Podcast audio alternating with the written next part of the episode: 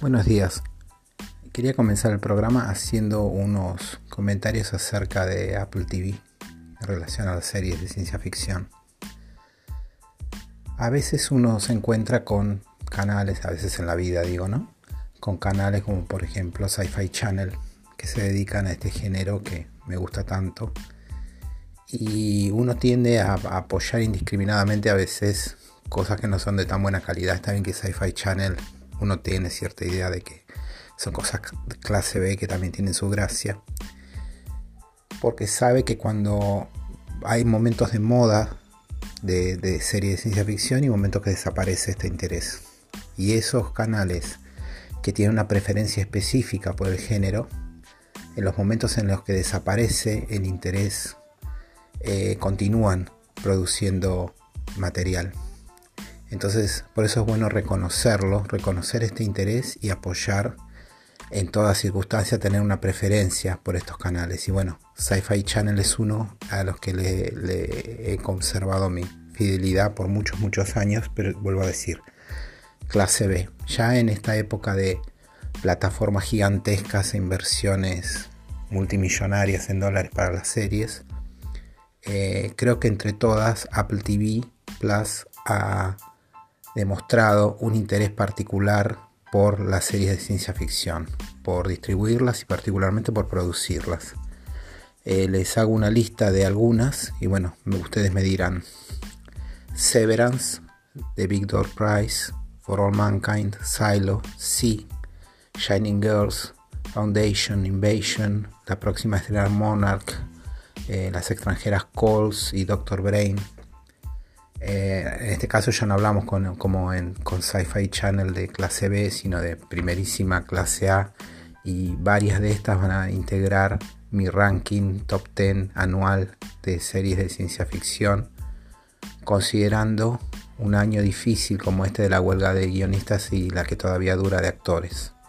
Pero creo que evidentemente está mostrando Apple TV una preferencia por el género de la ciencia ficción y creo que hay que aplaudirlo y que hay que, que apoyarlos.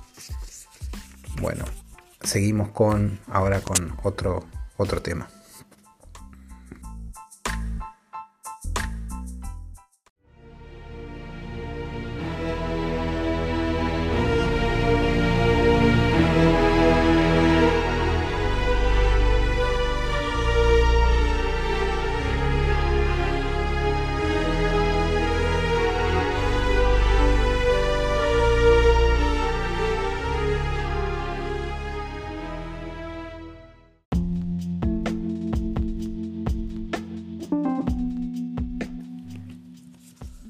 Ranking de series de ciencia ficción correspondientes al mes de octubre de 2023.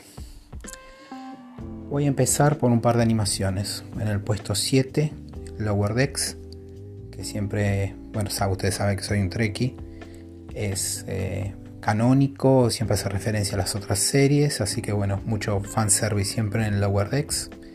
Sexto, la nueva temporada de Ricky Morty, que eh, para mi gusto me parece que se está tornando repetitiva. Pero bueno, sigue siendo siempre una animación interesante para ver de sci-fi. En el quinto lugar, eh, yo creo que es la serie mainstream de Netflix de ciencia ficción y asesinatos para, como para maridar entre esos dos intereses y para ver con otra persona que no sea tan fan de la ciencia ficción. Se llama Bodies y no, no la traducen como cuerpos, sino como cadáveres. En el cuarto lugar, Quantum Leap, que es una serie clase B, una serie muy sencilla, una serie de muy baja producción, una cosa muy liviana, pero bueno, si tienen ganas, es, una, es un reboot de la misma serie de hace varias décadas. Eh, pero bueno, ahí está. En el tercer lugar, Upload, una comedia de media hora, pero están estrenando de a dos los, los episodios. Este tema que tienen los norteamericanos en la cabeza de que algún día nos vamos a poder eh, cargar en, el, en, un ciberespacio eh, y, vivir eternamente de esa manera. Bueno, los que la ven la serie sabrán que ahora tenemos uploads y tenemos downloads.